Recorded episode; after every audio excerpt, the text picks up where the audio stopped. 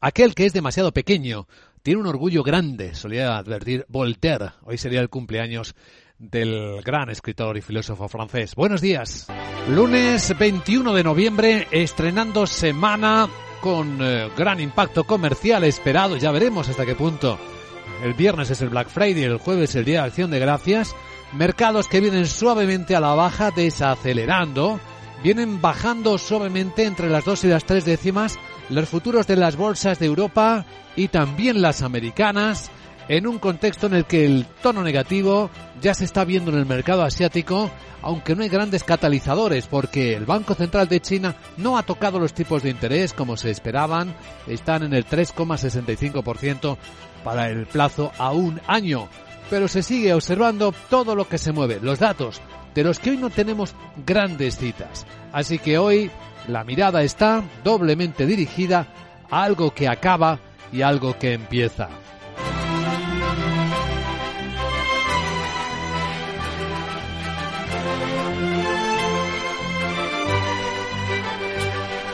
Empieza el campeonato mundial de fútbol más polémico de los últimos años por el anfitrión elegido, por Qatar.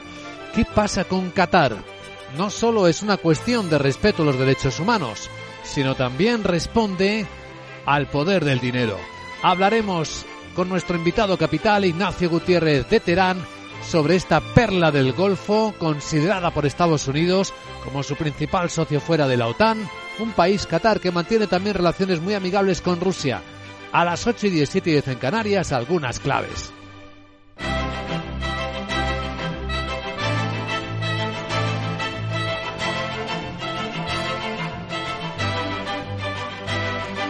Empieza el Mundial de Fútbol, pero acaba la COP, la cumbre del clima en Egipto, en versión extendida, con un sabor a decepción importante, aunque sí que ha habido un avance, como el secretario general de Naciones Unidas, Antonio Guterres, reconoce. Dice que esta Copa ha dado un paso importante hacia la justicia, Acojo con satisfacción la decisión de establecer un fondo para pérdidas y daños y de ponerlo en funcionamiento en el próximo periodo. Está claro que esto no va a ser suficiente, pero es una señal política muy necesaria para reconstruir la confianza rota. Así que bien porque los países eh, avanzados se ponen de acuerdo en donar dinero, indemnizar a los países emergentes más dañados por el cambio climático. Pero esto no oculta el fiasco de que no ha habido ni un solo avance de compromisos para la reducción de los contaminantes, algo que pone en valor negativo el vicepresidente de la Comisión Europea, Franz Timmermans, que reconoce que todos nos hemos quedado cortos en las acciones para evitar y minimizar las pérdidas y los daños. Deberíamos haber hecho más. Nuestros ciudadanos esperaban que lideremos, es decir, que reduzcamos mucho más rápidamente las emisiones. Así es como se limitaría el cambio climático. No esperar y responder una vez que el cambio climático ha hecho su efecto devastador.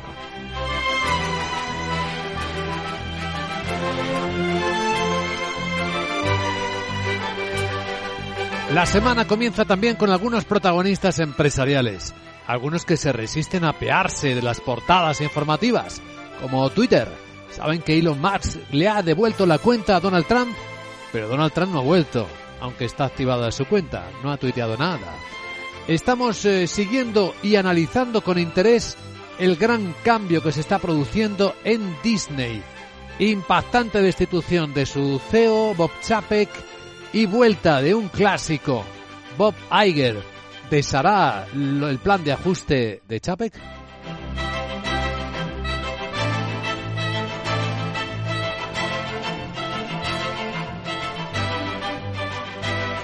Porque la historia de las noticias económicas tiene este nexo en común, el ajuste, de una o de otra manera, provocado por la inflación, por la desaceleración de la economía y por unos mercados que son difíciles de monitorizar, pero aquí lo hacemos cada minuto, no solo las bolsas, sino también los otros activos. Enseguida presentamos el informe de preapertura de los mercados europeos. Tenemos el euro dólar un poquito más barato que la pasada semana, baja a 1.0280 en las pantallas de XTV. El precio del petróleo sigue bajando.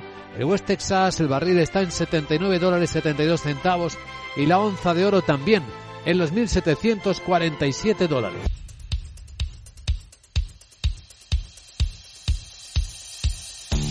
Bueno, las pantallas de CMC Markets apuntan a un comienzo de semana suavemente bajista en las bolsas de Europa. Falta una hora y cuarto para que comience la sesión y los, eh, los retrocesos están en torno a las tres décimas. Es lo que vemos en Alemania, es lo que estamos viendo. Bueno, un poco, no, tres décimas. Sí, también en el Eurostox, 11 puntos de recorte, 3.912. Y es lo que vemos en perfecta armonía con el mercado americano. El SP baja tres décimas en 3.961. Sandra Torrecillas, buenos días. Buenos días, salvo sorpresas. Esta podría ser una semana de transición, aunque con algunas referencias de interés en Europa, como el IFO alemán o los índices de actividad manufactureros. Y en Estados Unidos, el miércoles, interesante comprobar lo que dicen las actas de la última reunión de la Reserva Federal, porque el jueves será festivo por el Día de Acción de Gracias, no abrirá Wall Street y el viernes lo a media sesión. Ese día es el Black Friday y tendremos eh, pistas de la confianza de los consumidores. Ramón Forcada, director de análisis de Bankinter, cree que los riesgos se mueven a la baja, con una inflación moderándose, unos resultados mejores de lo esperado y una expectativa sobre tipos de interés menos dura una situación pues menos tensa, con la sensación, como digo, de riesgos a la baja y en la que merece ir posicionándose, merece la pena ir posicionándose porque ya hay que pensar en el 23 y en el 24 y la situación poco a poco va a ir mejorando, le va a costar, va a ser lento, pero poco a poco va a ir mejorando y probablemente veamos cómo en diciembre tanto la Reserva Federal como el BCE pues suben 50 puntos básicos los tipos de interés y no 75 y a partir de ahí ya se cambia un poquito el mensaje a más suave.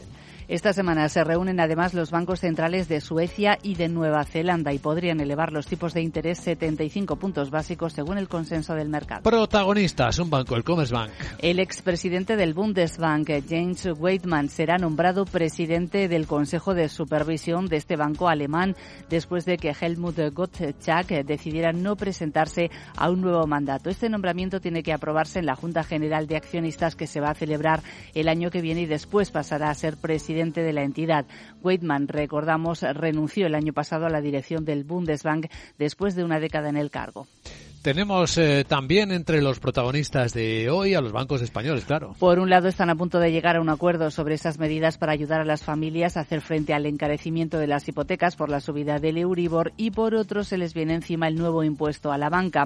La presidenta del Santander, Ana Botín, en declaraciones a Financial Times lo ha criticado, sostiene que si se mantienen impuestos, si se imponen impuestos más altos, deberían afectar por igual a todas las empresas. Santander puede ser una de las más afectadas por el nuevo impuesto que prepara el gobierno. ¿Y Celnex? El miércoles abona dividendo de 0,35 euros brutos por acción y también hay declaraciones de su consejero delegado Tobías Martínez en Financial Times.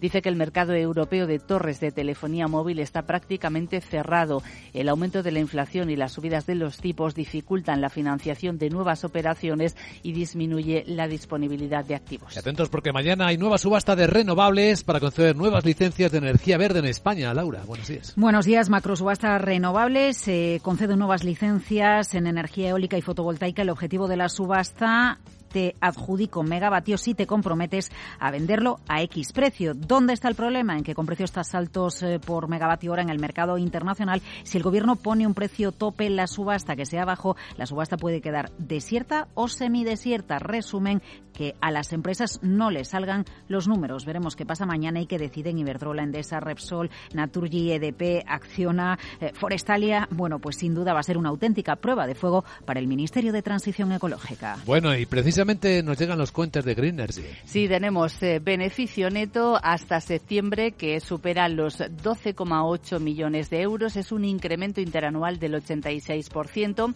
El EBITDA también le sube un 49% y la deuda neta alcanza los supera los 318 millones de euros. Vamos a estar pendientes también hoy de Acciona porque Citigroup le ha bajado la recomendación desde neutral hasta vender y su precio objetivo desde 213 hasta 174 euros.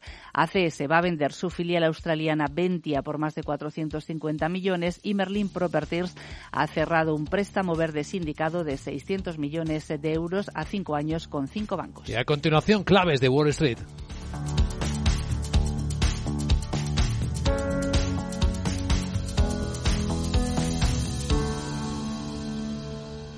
Capital, la Bolsa y la Vida.